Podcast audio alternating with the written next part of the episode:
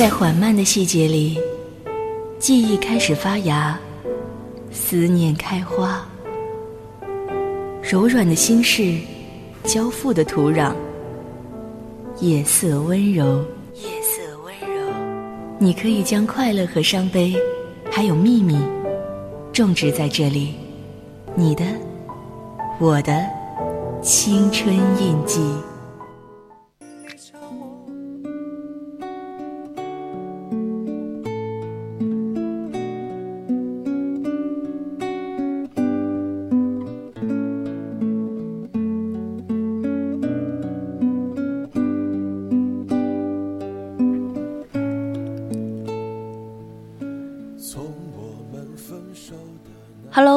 好，这里是晚间直播节目《青春印记》，我是康康。这是我第一次做《青春印记》，希望大家喜欢我。今天的《青春印记》呢，我想给大家分享几个小故事。如果你想和我互动，也可以在荔枝直接搜索 VOC，进入直播间的公屏发表你的评论，也可以拨打我们的热线电话零八三幺三五三零九六幺。或者拨打零八三幺三五三幺幺幺四，或者也可以加入我们的 QQ 听友四群二七五幺三幺二九八。只想在深夜中梦到你的美，我用多久陪你？我用多久爱你？却再也弥补不了感情的距离。你没有等到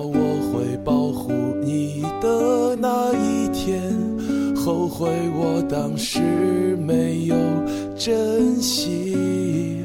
我想和你相依，而我就要。那今晚的青春印记，我想要给大家分享的第一篇文章是来自杂乱无章的《我怎么这么可怕》。某个早上，我跟刘白说自己昨晚吃了三顿夜宵，他以为我是因为不开心才暴饮暴食。但是我知道，我只是控制不住自己。我被自己这一面困扰了很久，甚至会在吃东西的时候由衷的对自己感到害怕。但如果我不说，身边的人会很难察觉。唯一懂我的，只有在微博上搜索“泡时”所得到的结果。我看到有人和自己为同一事困扰，会让我感到很安心。这也是我们做征集的初衷。我也希望那些像我一样对自己的某一面存在心理障碍的读者，可以在某种程度上得到你不是一个人的安慰。但是，更重要的是，连自己都害怕，未必是一件坏事。那至少说明你比大部分的人都了解自己。有时候吃东西好像是一种瘾，明明不饿。但是有东西就会一直想要把它吃掉，吃完东西过后又会立 flag，明天开始晚饭后不吃东西，但是第二天又会不攻自破。而我就要失去你提出分手，我懊悔无能为力，是我爱你还没有得到上帝的允许。还是我们本不是。有网友投稿说：“我可以一天之内喝五杯奶茶，真的很可怕。我骗自己说奶茶会上瘾，但是我心里面清楚，只是我自制力不够罢了。我自认为是一个比较容易相处的人。”工作时是工作狂，学习时也是如此，玩的时候也是如此。什么时候做什么事能够分得很开，周边的人也会觉得我脾气很好，开得起玩笑，也不会发脾气。但是也只有我自己知道，我会记得每一个人的好坏，会在某一个节点爆发。我今天问朋友，这件事情完成了吗？他说，现在不是来弄吗？但是他的语气却让我感到很冷漠。虽然是很小的事，敏感的我却会斤斤计较，记在心底，心情一下子就变得很低下。我曾经怀疑过自己是不是得了抑郁症，我害怕男朋友突然不喜欢自己。他对我的浪漫，就像开心的傻子。我胡思乱想的时候，故事情节、人物，该有的都有，就连什么时候该有什么表情，我都要想象出来。而且第一天我还会接着后一天的继续想。有时候因为太投入，回过神来就会有巨大的失落感，爆哭能够把自己哭出急性的肠胃炎。可能是因为我是双鱼吧，很容易情绪化，爱哭，最看不得别人受苦，哪怕是虚构的人物。高中的时候，在安静的自习室里看撒哈拉的故事，里面有一篇关于非洲黑奴的，哭了稀里哗啦一大截，差点憋不住哭出声来。下自习回宿舍的路上。又哭了一路。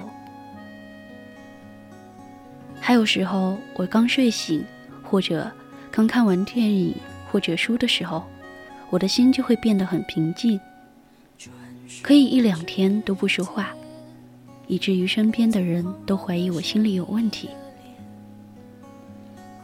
我可以不吃不喝躺一天，饿了就随随便便吃点东西，就躺到晚上，又接着睡到第二天。下床只是为了上厕所和去拿手机去充电。其实，积极的另一端就是失落，有多阳光就有多沮丧。有时候突然间就不知道自己想要什么，陷入一种自我怀疑和否定的状态。没有明确的追求，没有工作学习的激情，也没有创作的灵感。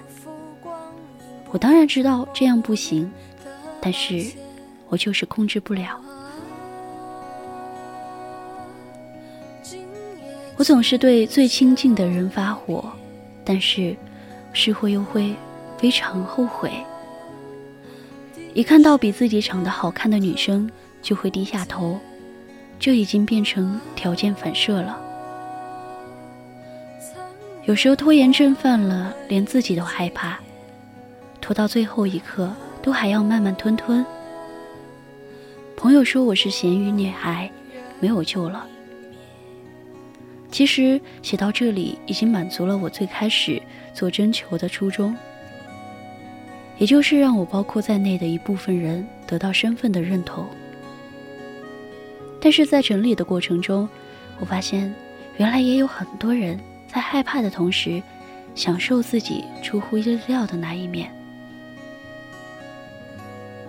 有些人他有自己的小怪癖，在别人面前永远都是斯文平静，但是他所有的欲望就只能在最原始的冲动中释放出来。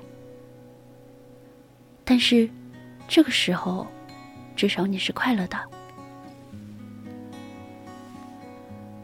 我一冷漠起来，连自己都害怕，一直很不明白为什么他们都那么多愁善感。开心也好，难过也罢，我一点都不想理会他们。自己的情绪要自己把握。我一努力起来，连自己都害怕。高三了，每天六个小时的睡眠已经成为了一种奢侈，睁眼闭眼都是目标。还有人说，我一打扫起来，连自己都害怕。虽然我很懒，但是如果我一认真打扫起来，就停不下来。曾经试过宿舍里面只有我一个人，我看见冲凉房脏了就清洁一下，结果我把厕所、宿舍、地板、阳台，甚至宿舍门口都打扫一遍。我读完这些留言以后我觉得他们害怕的并不是自己而是他人的目光。他们担心他一不小心就被识别成异类。如果说那些真的害怕自己某一面的人被人需要被人安慰那么这些在害怕的同时也享受的人，需要的就是赞同，因为安慰更像给复健者的鼓励，只是在暂时还做不到完全改正的前提下。告诉你要改，但是慢慢来也可以。但如果你本身就不存在障碍，只是害怕身边人觉得你奇怪。我就想告诉你，越是害怕，越要坚持住，因为比害怕自己更令人遗憾的是失去自己。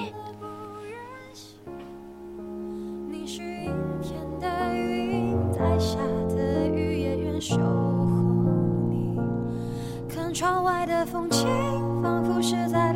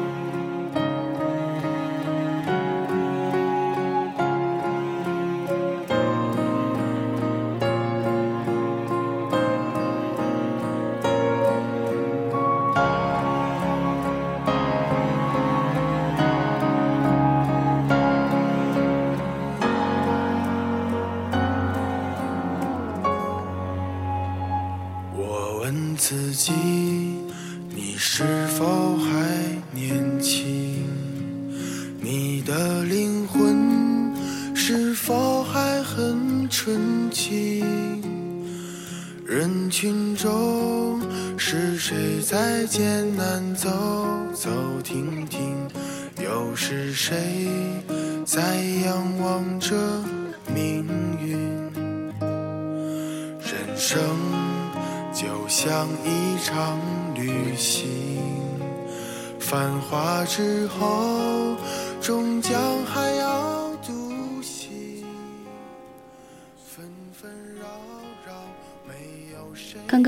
我们给大家分享了一篇故事，希望对大家也是有帮助，也希望大家能够接纳真正的自己，不要去在意别人的眼光。接下来呢，我们会给大家分享第二篇故事，希望大家能够喜欢。这篇故事来自花田大叔。父亲去世八天后，帮我拧开了平头罐。我好希望世上有鬼。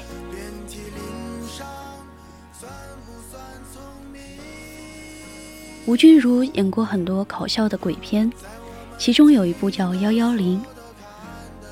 口碑虽然一般，但是里面的故事情节真的很棒。里面有一个故事，讲的是一个开发商，他想要拆掉一栋老房子，但是老房子里面有几户人家不肯搬走，做了大户口中的钉子户。开发商赚钱心切，干脆雇了两个人装神弄鬼，想用老房子闹鬼的谣言。吓跑这几户人。吴君如当时饰演的角色是一个招摇撞骗的驱鬼师，拿了钱来给老房子驱鬼。这几户人把他团团围住，问他：“真的有鬼吗？你能看到鬼吗？”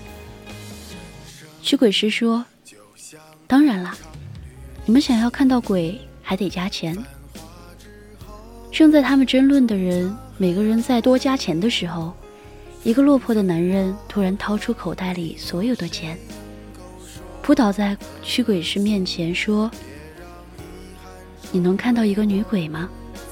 长头发，穿红衣服。她是我老婆。你能不能跟她说？”男人哭得泣不成声，一句“我好想她”，说不出口。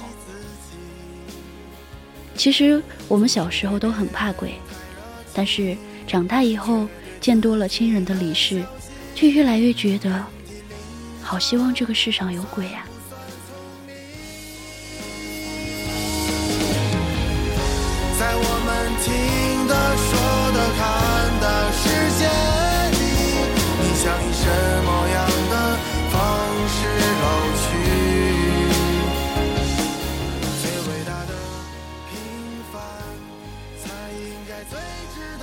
我有一个朋友，从小和父亲相依为命。父亲去世以后，他很长时间失魂落魄。第八天的晚上，他正一个人吃饭，拿起餐桌上的一瓶罐头，怎么拧都拧不开。这个时候，他本能地举起罐头，想说：“爸，帮我拧一下。”但是话还没有说出口，他突然意识到，父亲已经不在了。他举着罐头待了一小会儿，垂头继续拧罐头。这个时候，没有想到，轻轻一下，罐头就开了。这一刻，他伏在桌子上痛哭，因为他相信，在冥冥之中，去世八天的父亲，帮他拧开了平头罐。假如这个世上有鬼，那么去世的人一定舍不得走远。有一个小女孩跟她爷爷的感情很好，爷爷去世以后，她一直等爷爷来托梦，因为别人告诉她，去世的人放心不下，一定会托梦过来。可是，她等啊等啊，等了好多年都没有等到。直到后来，他长大成人，结婚生子。有一天做梦，他梦见在黑乎乎的山洞里，有一群强盗要抢他的孩子。他在梦里惊慌失措。这个时候，突然身身后有人踩着重重的脚步声，拿着火把走来，把强盗全部吓跑。他回头一看，火把照亮在一张熟悉的脸上。那是他第一次在梦里放声大哭，因为他知道，那是他去世很多年的爷爷。他说，从那以后，他会相信，去世的人可能永远都不会再出现，但是，他永远都守护在你身边。不知道大家有没有看过美国有一部惊悚片，叫《灵异第六感》。电影里面有一个八岁的男孩，经常看到各种鬼魂，也因为这样变得敏感孤僻，行为古怪。他被同学称作怪胎，没有人愿意跟他玩。小男孩的母亲也不相信儿子能看到鬼，他觉得。儿子有心理问题，带他去看心理医生。然而有一天，他正开车带着儿子，儿子突然提到去世的外婆。他说：“外婆让我告诉你，那回你表演跳舞，他其实去看你跳舞了。他躲在后面，你没有看到他。”母亲惊讶的说不出话来。一下红了眼眶。男孩继续说：“你曾经到他的墓地去，问了他一个问题。他说，答案是每一天。你问了他什么？”这个时候，母亲掩面痛哭，因为他当时问的是：“我有没有让你感到骄傲？”那个迟答的迟来的回答是。每一天，他想说：“亲爱的女儿，我真后悔没有告诉你，你是那么优秀，让我每一天都感到骄傲。”在英国，有一个四岁的男孩得了脑癌，经历痛苦的治疗以后，在春天去世了。男孩去世以后，母亲悲痛欲绝。她经常恍惚地觉得，儿子就在身边。第二年春天，他给孩子扫墓，路上忍不住喃喃自语：“孩子，可不可以让妈妈知道你在？”这个时候，奇迹发生了，男孩的墓碑上。停留了一只漂亮的知更鸟。去世的男孩在他生前用的枕头上印的这一一只知更鸟，跟这只几乎一模一样。母亲小心地张开手，试探着说：“到这儿来。”没想到，知更鸟毫不犹豫地就飞落到他手上。“你好，你真可爱。”可爱极了。母亲强忍哽咽，问知更鸟：“你要走了吗？”知更鸟在他手上啄了一下，仿佛做最后的亲吻。后来恋恋不舍地飞去了。无独有偶，美国有一对老姐妹，也曾经在给去世母亲的。丧礼上的第二天，遇到了一只红雀闯进厨房。他们把红雀放生，红雀却怎么也舍不得离去。它甚至还主动飞回到他们肩膀上，一点也不怕人。虽然对于这只红雀，我们能拿出无数种可能的解释，但是姐妹俩还是相信，是喜欢开玩笑的母亲。又回来探望他们。有一句话是“念念不忘，必有回响”。这世上究竟有没有鬼？如果有，那一定是我们对亲人无法忘却的怀念，就像《寻梦环游记》里对死亡的重新定义：死亡不是永久的告别，忘却才是。一个人的离开不过是肉体上无法回应，但是在我们看不到的地方，他一定还爱着我们。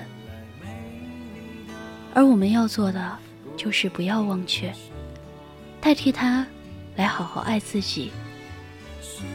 对于活着的人，请像最后一天去爱他那样，因为死亡是世上最大的遗憾。无论去对去世的人来说，还是对活着的人来说，我们好像有很多问题都没有来得及问出口，有很多爱意也没有来得及说出口。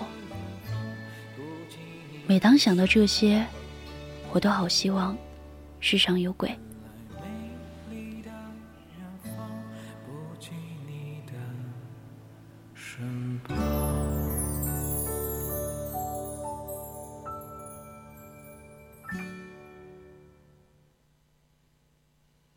也许我是被妈妈宠坏的孩子，我任性。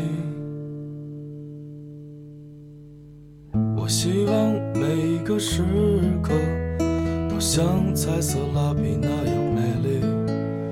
我希望能在心爱的白纸上画画，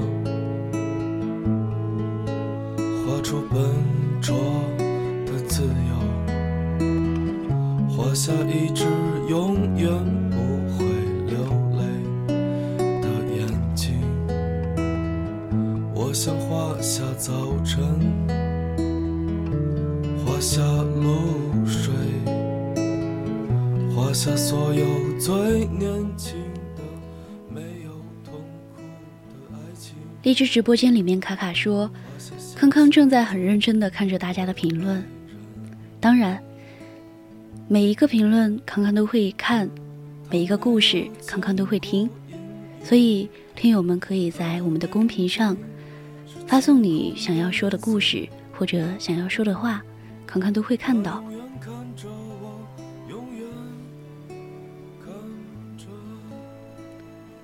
卡卡问：你们害怕鬼吗？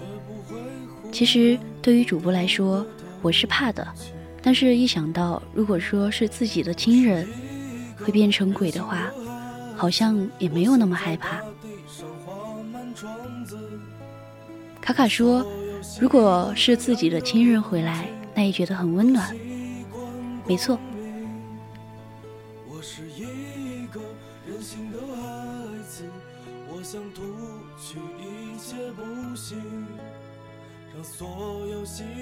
黑暗的眼睛都习惯光明。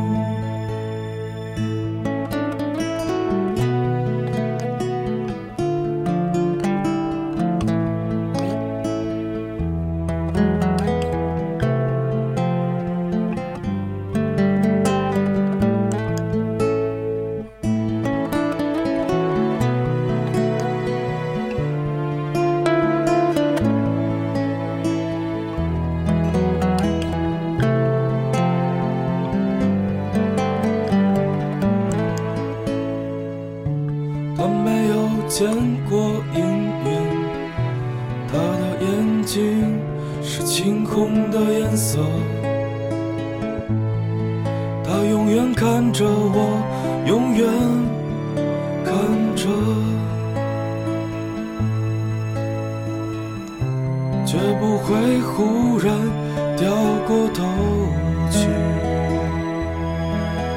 我是一个任性的孩子，我想在大地上画满窗子，让所有习惯黑暗的眼睛都习惯光明。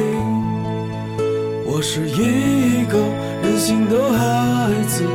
我想吐去一切不幸，让所有习惯黑暗的眼睛都习惯光明。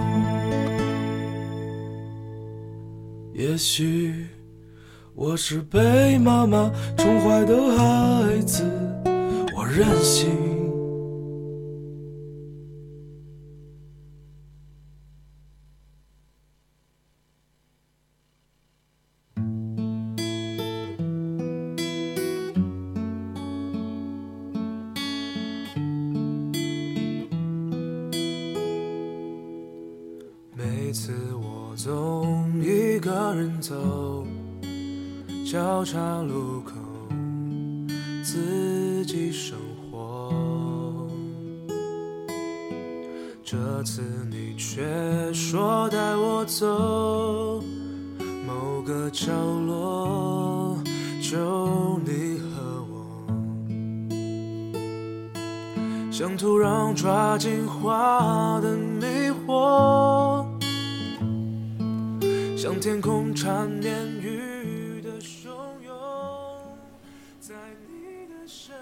谢谢杨哥一直在我们的直播间里面听我们的节目，还有这首《带我走》，也是杨哥点的一首歌，这首歌很好听，谢谢你。带我走到遥远的以后，带走我一个人自转的寂寞。带我走，就算我的爱你的自由都将成为泡沫，我不怕。带我走。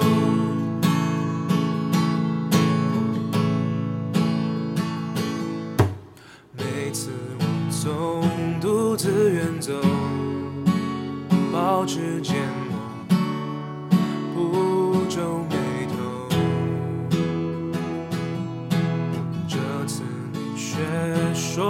起走，彼此温柔，从此以后。像土壤抓紧花的迷惑，像天空缠绵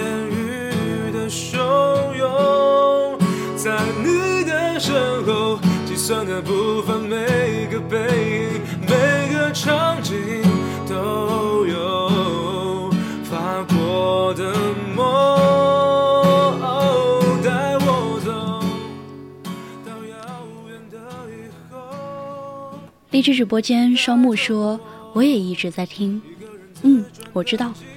卡卡说他是在求表扬吗？其实康康不会表扬你们每一个人，但是我会爱你们每一个人。我不怕，带我走。白马流尽头，潮汐袭来，浪花颤抖，凝在海岸，结成了梦。哦，蔷薇朝向草原祈求，邮差传来一地彩虹，刻在心中，拍打着脉搏。带我走到遥远的以后，带走我一个人自转的寂寞。带我走，就算我的和你的自由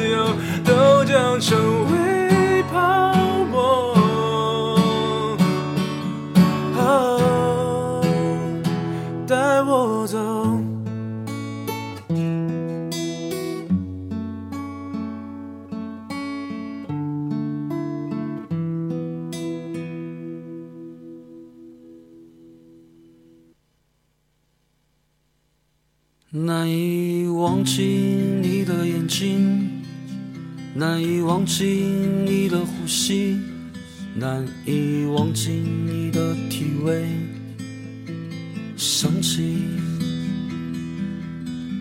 难以忘记你像四季的花，难以忘记你是暖阳在我心底，难以忘记这一切如同场电影。难以忘记第一次亲吻你的耳钉，难以忘记金秋十二月里的雨。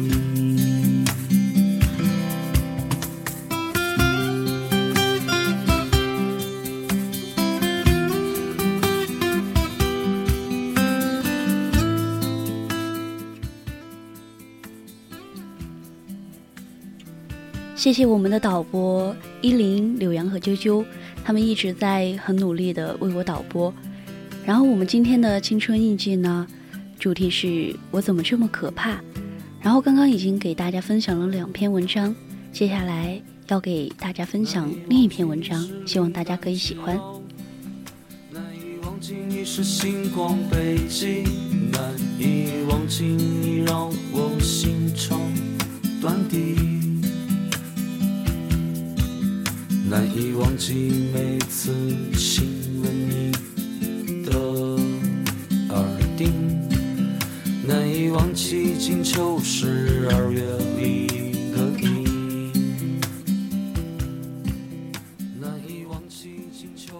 接着要给大家分享的是来自杂乱无章的“没事，睡个觉就好了”。我当时的头发大把大把的掉。最后剃掉了。屏幕里跟我聊天的是我高中朋友，我们都喜欢喊他炸毛，因为他的头发又多又蓬松，很像米高梅电影里片头那只毛狮子。其实现在想起来，叫一个女生炸毛是不大礼貌的，但那个时候他从来不恼，反倒有一些乐在其中。可是，他前阵子因为生病需要化疗，头发掉得很厉害，所以干脆全剃光了。他跟我分享的时候，我正遮着帘帘子，在病床上偷偷的哭。我也生病了，跟他类似的病。熟知我的朋友知道，半年里我进了三次医院。上次是因为突发心悸，我还写过二十岁，是一个该写遗书的年纪了。鼓励大家向死而生，其实现在看来，我丧的还有一点早。上个月的我在身体里检查出一块肿囊，当时已经有鸭蛋那么大，只好手术剔除。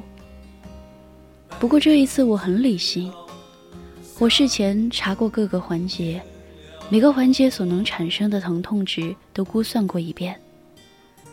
鉴于我有三次经验，还轻松洞悉了和医护人员之间的最佳相处之道，就是尽量闭嘴，有问才答。我觉得自己很优秀，镇定自若，兵来将挡，水来土掩。但是。我现在在帘子里，依然哭得像条狗，因为我刚刚不怎么体面，尿管松了，被子湿了一片，就超乎了我的想象范围。隔壁刚住进一个东北女人，她后天才做手术，于是现在在享受快乐炸鸡。看看我。白粥加盐喝了一周，于是我只好跟这位高中同学取经，因为他的病和我的类似，但是比我严重的多。我觉得他有办法鄙夷我，揪出这些鸡毛蒜皮的矫情，最后让我快乐起来。但是我发现他根本不跟我在一条回路上。说起掉发，炸毛在屏幕里打出了八个哈。他说，一直很困扰的腿毛，当时也没有了。那段日子的腿很白净。我合着眼泪笑出声。我妈在帘子外面跟东北老女人聊天，问她要做什么手术。她说，卵巢坏了，来切一切。我妈问切多少，他说全切。紧接着，我又听到脆皮与肌肉的分离声。我想，他们没有觉得吃炸鸡、留意光滑的腿是在转移情绪、逼自己开心。他们只是觉得事已至此，不吃白不吃。说白了，这就是乐观。我之前理解的乐观是基于我对某件事物的掌控度，只有我对它觉得有把握，才可以放心的乐观。但是进了医院，我才明白，真正的乐观是要把今天的这份炸鸡吃完，尽管后天就要切除卵巢。其实，医院真的是一个很简单的地方。简单到我从中获取的道理不过是人生要乐观。大家讨论的问题也很朴实，总结起来，通通可归为下一顿饭吃得更香。每到医生来查房，大家最有兴致问的还是这个食物能不能吃，那个食物能不能吃。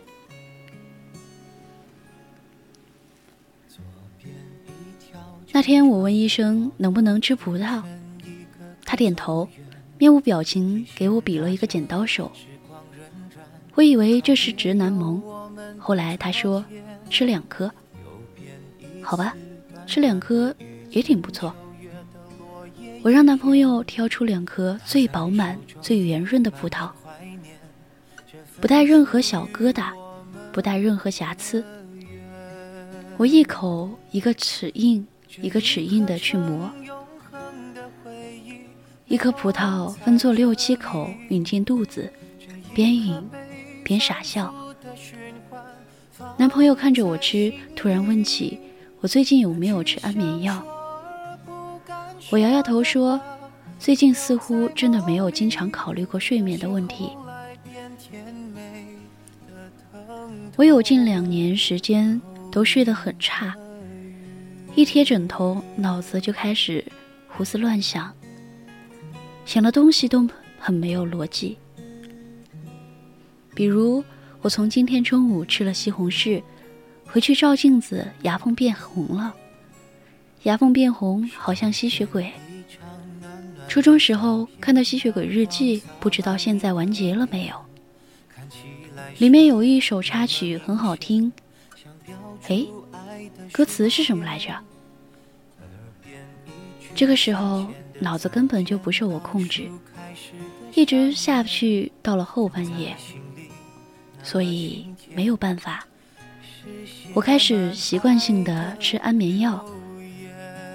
但是在医院这段时间，为了药物不冲撞，我停了药，但是却没有想到失眠却自己好了。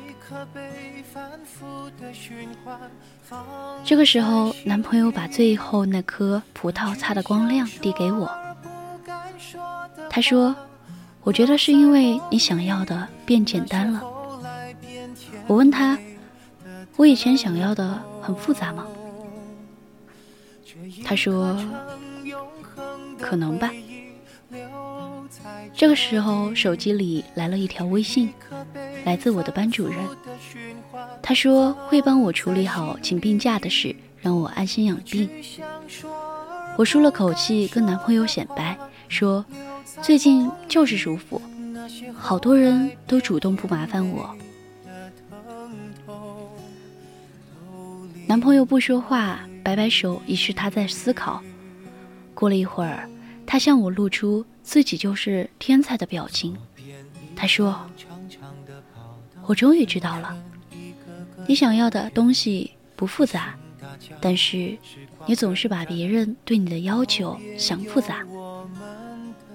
他讲起我之前每一次需要请长假，都对老师心怀愧疚，把请假理由和未来目标串成一条长长的文字，还得给他发检查有没有语序错乱。结果。那些未来目标都是因为我的愧疚被放大了，以至于后面我根本完不成。其实，不仅是请假，很多事情上我都习惯性一开始让别人知道，然后加大对我的期待值，最后我只能小心翼翼地踩着失望的薄冰，担心坠湖。但是在医院的话，我就不需要焦虑别人对我的要求，所以反倒睡得非常安心。果然，人最大的毛病就是想的太多。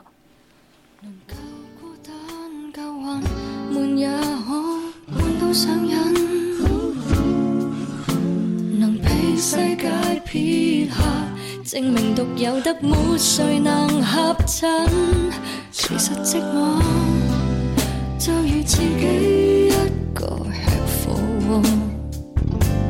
难道寂寞就连烂透神剧亦照播？其实寂寞就如自己一个唱 K 歌，需要寂寞。就如没有人类望见我，我有我一样过，我见我的时间亦更多，哪怕眼影画错，永远也得神发现我交错。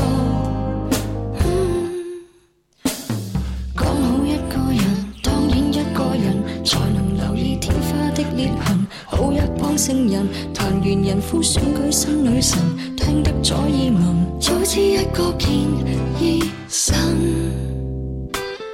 都惊一个人，偏不想见人，为何傻笑解释好费神？飞冰岛旅行，无人疑心，怎么一个人？励志直播间卡卡说，很累的时候睡个觉就活力充沛了。其实我们很多时候就是这样，因为平时的生活琐事。所以可能会感到很累，这个时候就应该出去，嗯，做一些运动方面的一些游戏，比如说骑骑自行车，去旅游，去放空一下自己，放放风筝也是可以的。这个时候呢，你就会感觉你自己像充电了一样。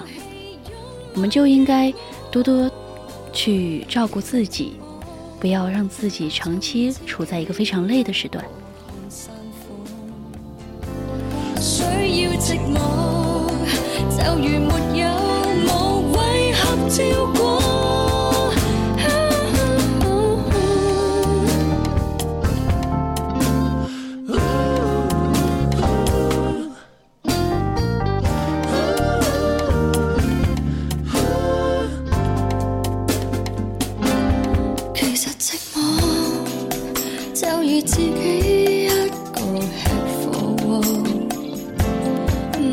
寂寞就连蓝透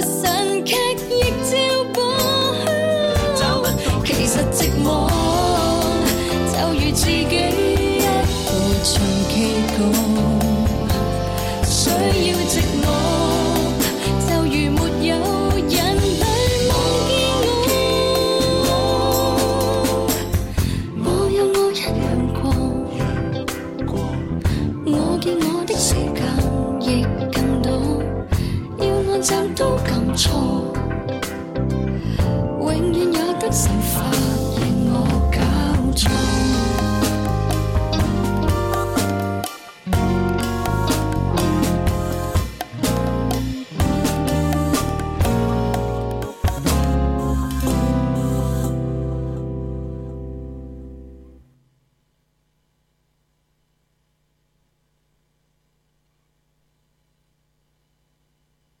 月初上，路灯已点亮，还不肯睡，是不是窗外雨声上？夜渐长，夏天已退场，还不肯睡，是不是梦里总太凉？万水的姑娘，你听我讲，谁的青春没有一些荒唐？不论谁，在谁的心上，你都可以再继续坚强。姑娘，你听我讲。现在正在播放的这首歌曲是《晚睡的姑娘》。其实我很喜欢他评论里的一句话，说：“或许每个晚睡的人都有自己的故事，曾经那么努力爱一个人，可是现在一切都不复存在了。表面上嘻嘻哈哈，装作很不在乎的样子，可是……”每个夜晚心里还是会在意。希望每一个晚睡的人都会拥有自己的爱情。希望每一个晚睡听康康直播的听友们，都能有自己美好的感情，都能开开心心、快快乐乐的过每一天。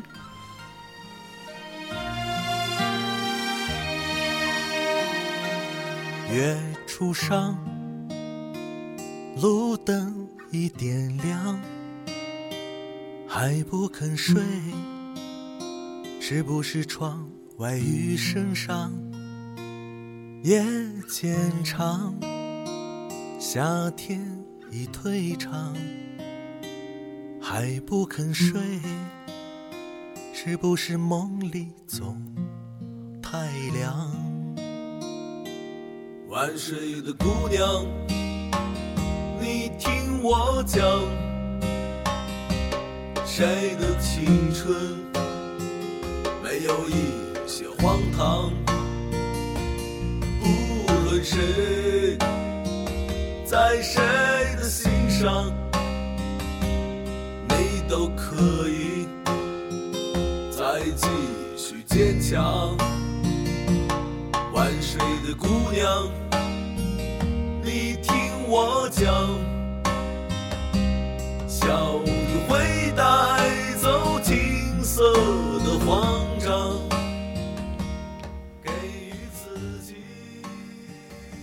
有位听友想要借着这首歌，嗯，帮想要康康帮他说，对他的女朋友说，你的工作总是熬夜，我也很故意的很晚不睡。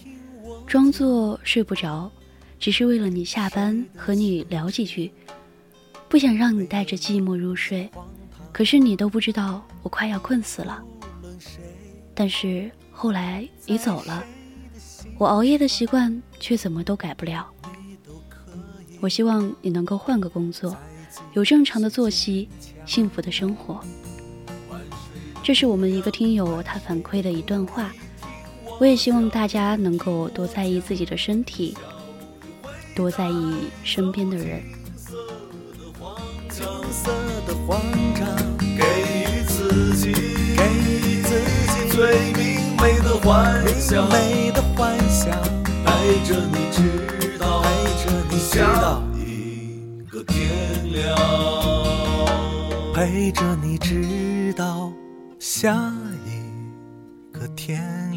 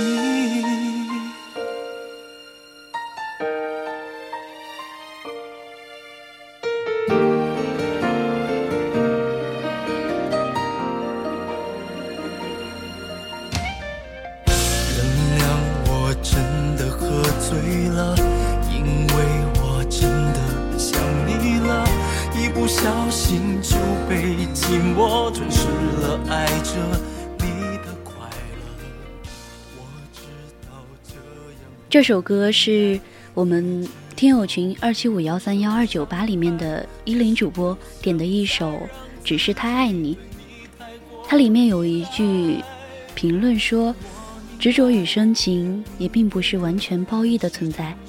如果方向错了，那对他人造成困扰，那么就只是骚扰。人都没有自己想象中那么全能与伟大，己所不欲，也勿施于人。”有些感情你觉得太累，并且带来伤害时，它就是坏的。及时的道别没有罪，退一退吧。毕竟世界上的所有相遇都是久别重逢。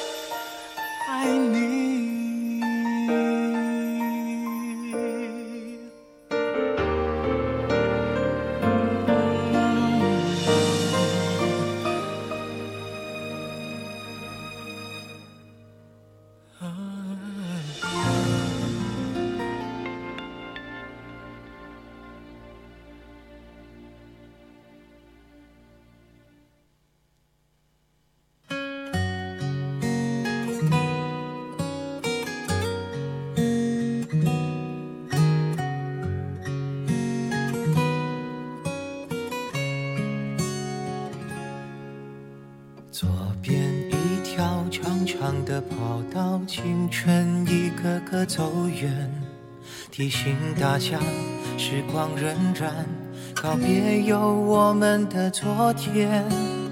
又变一次短短的遇见，九月的落叶一片，拿在手中慢慢怀念这份属现在是北京时间的二十三点四分，现在是康康主播的青春印记。我怎么那么可怕？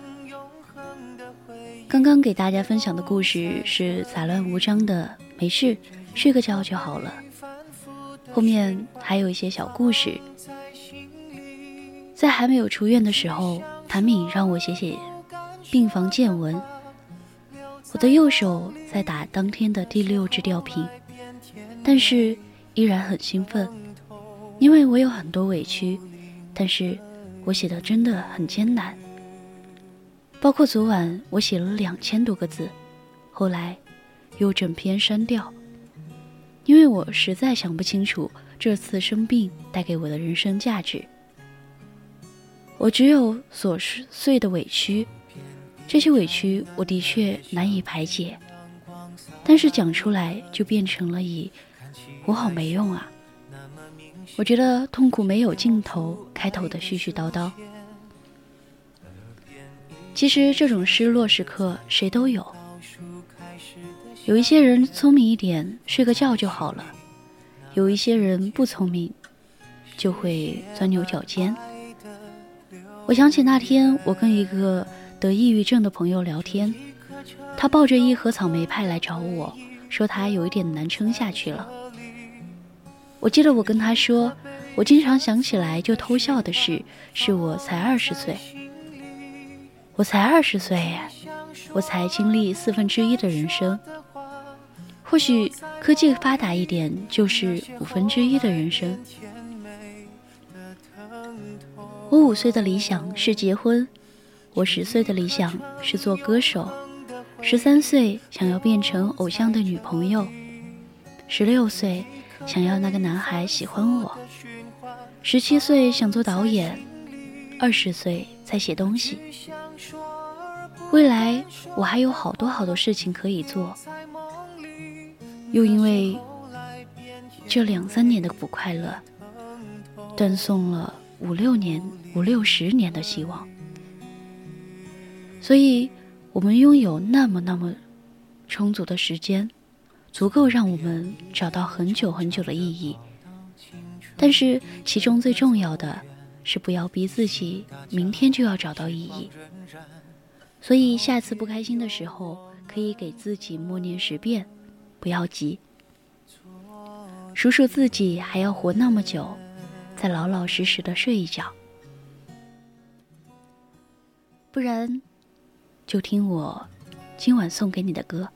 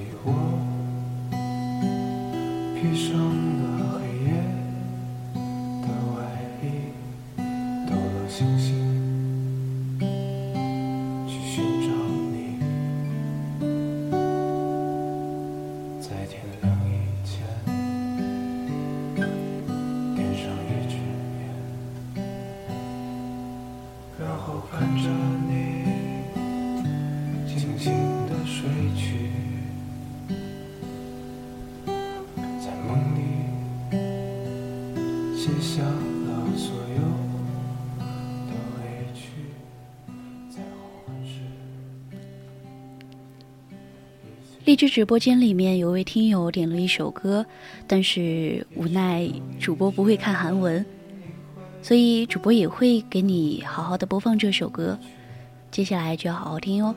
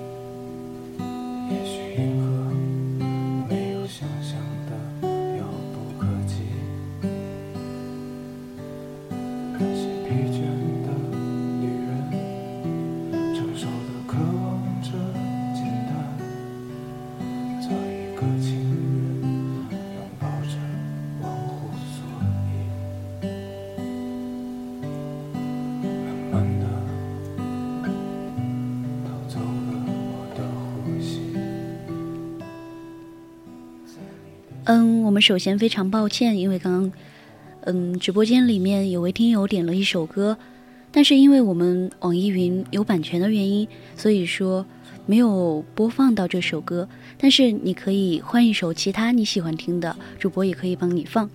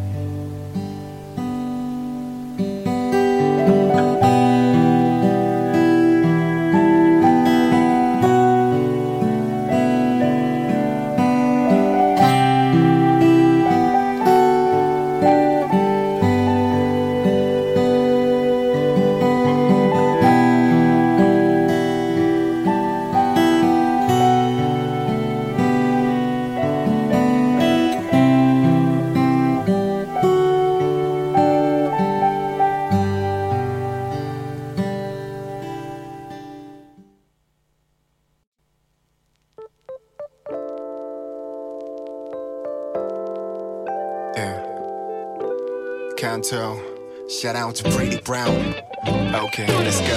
이별하고 또 이별하고 지겨워서 또 사랑 않고 살겠다며 울먹이던 날들 사랑이란 사랑은 혼자 다 해봤다 생각을 하며 결국엔 다 부질없는 거라 생각했어 근데 이번엔 아냐 긴긴 이별과 방황 그 속에 나타났어 이거야 이거야 이번엔 정말 느낌이 와 이제 너와 진짜 사랑을 하고 싶어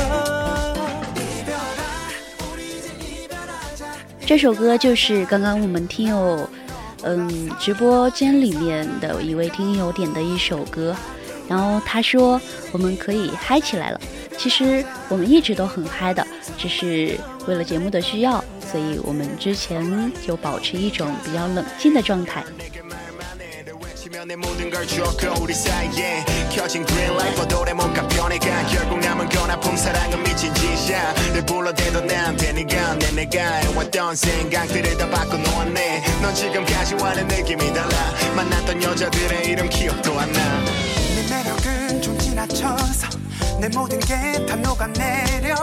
상상도 하지 못한 이 기분.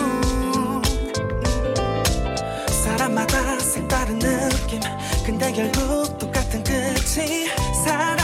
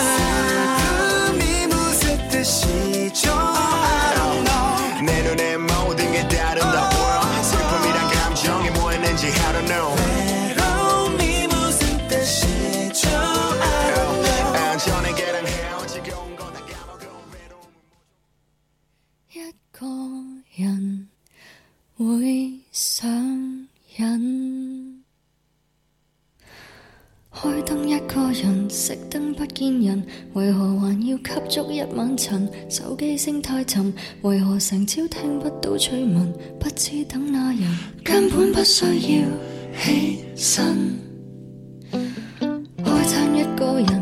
不必等夠人，埋頭狂吃糖分不會淋，街都不夠行，前途琴行敲一敲鋼琴，跟生活網民分享新買花。现在是北京时间的二十三点十六分。今天的青春印记主题是我怎么那么可怕？接下来，主播还想给大家分享一篇文章：高度高度敏感其实是一种天赋。不知道为什么，敏感变成了一个形容人格的贬义词。敏感就是可以以敏锐的感觉来感觉外界的信息。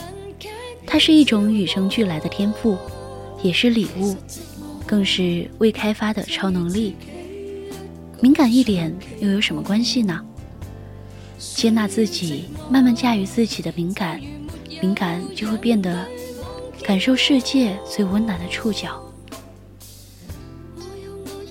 我的内向和敏感与生俱来，我不仅是一个内向的人，还是一个敏感的人。以前我从来不知道这两者之间有什么联系，以为敏感的人多半是内向的。最近看了一本书，《高敏感是种天赋》，之后我才知道，百分之三十的人是高度敏感型人，他们也是社交活动中的活跃分子。估计人群中每五个人就会有一个人是高度敏感者。原来敏感并不少见，也不是病。可是我却被自己的敏感性格困扰了二十多年。有时候常常会很羡慕那些大大咧咧的女孩子，她们活得那么肆意洒脱，但是我自己却总是对周围的一切异样保持敏感。活得小心翼翼，可能也有朋友无意中跟我开一句玩笑，我就觉得对方在鄙视我，感到很难过。另一边半人不小心忽略我一下，我就觉得自己不是很受重视，对方不是很在乎我，我也会感到非常伤心。跟别人对视一眼，看到对方眼神透露出不屑的味道。我就认为对方看不起自己。我也可以说，拥有这种敏感特质的人，很容易因为一点小事就觉得深受打击，同时与人相处的时候也容易感到焦虑，生怕一旦表现不好就会受到众人的排挤。拥有这种特质，这种敏感。其实也是非常不好的，但是对于细节和感知能力是非常强大的。稍微有一点风吹草动，我的神经就立马意识到事情的不妙之处。我常常告诉自己不要这么敏感，或许都是自己在胡思乱想。可是越想从敏感的思维解脱出来，就越是更加的敏感。后来我才明白，我把敏感看成是一种缺陷，一味的想要抵抗它，想要摆脱它，但是却没有真正的去看清它、接纳它。敏感有时候真的是那么一无是处、满是伤害吗？其实高敏感让我看到更加丰富的世界。直到后来，我也研究了大量的心理学书籍。我才从这种懵懂无知的状态中走出来，清晰地认识到，敏感其实是上帝赐予我们的天赋。高敏感是一种天赋。这样一本书里说，当今社会强者极受推崇，他们拥有旺盛的精力、忙碌的生活、发达的社交网络，活跃于各种活动之中。通宵玩乐、透支精力已经成为现代人生活的常态，但是并非所有人都如此。与周围人相比，我们高度敏感者更容易受到环境的影响，甚至为此痛苦不堪。但是，我们也因此拥有不曾被发掘的惊人潜能。心理学家荣格说。高度敏感可以极大的丰富我们人格特点，只有在糟糕或者异常的情况出现时，它的优势才会转变成明显的劣势。因为那些不合时宜的影响因素，让我们无法进行冷静的思考。没有比把高度敏感归为一种病理特征更离谱的事。如果真的是这样，那世界上百分之二十五的人都是病态了。高敏感者拥有发达的神经系统，我们可以感到事物细微的差别，并且对信息进行更深入的加工。我们拥有活跃的想象力和丰富的内心世界，这意味着我们从外部世界接收和感知到信息，会触发大脑里各种概念、想法，并建立连结。当然。如此一来的话，大脑硬盘很快就会被填满，我们也会不堪重负。对此，我有过亲身体验。当信息超量输入时，我能够清晰地感受到大脑被塞得不留一丝空隙，整个人会处于崩溃的边缘。比如让我和一个陌生人待在一起，不到三十分钟，最多一个小时，这种感觉就会出现。虽然我也可以控制自己，保持与对方交流的状态，甚至假装乐在其中，但是我会因此消耗大量的精力，直到最后精疲力竭。尽管敏感的神经系统给我们带来了种种烦恼，却也让我们体验到更大的快乐。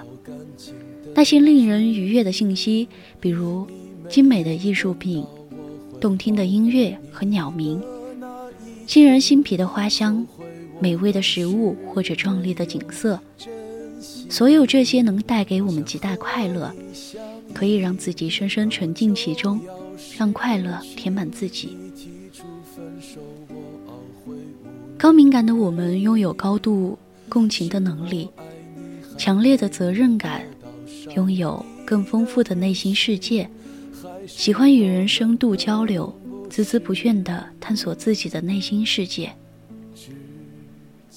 所以，接纳自己，有时候敏感，也是一种礼物。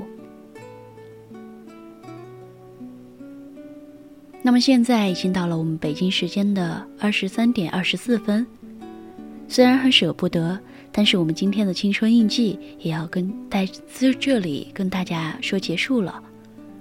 我希望在接下来的日子里，大家都能够更多的了解自己，喜欢自己。我是康康，晚安。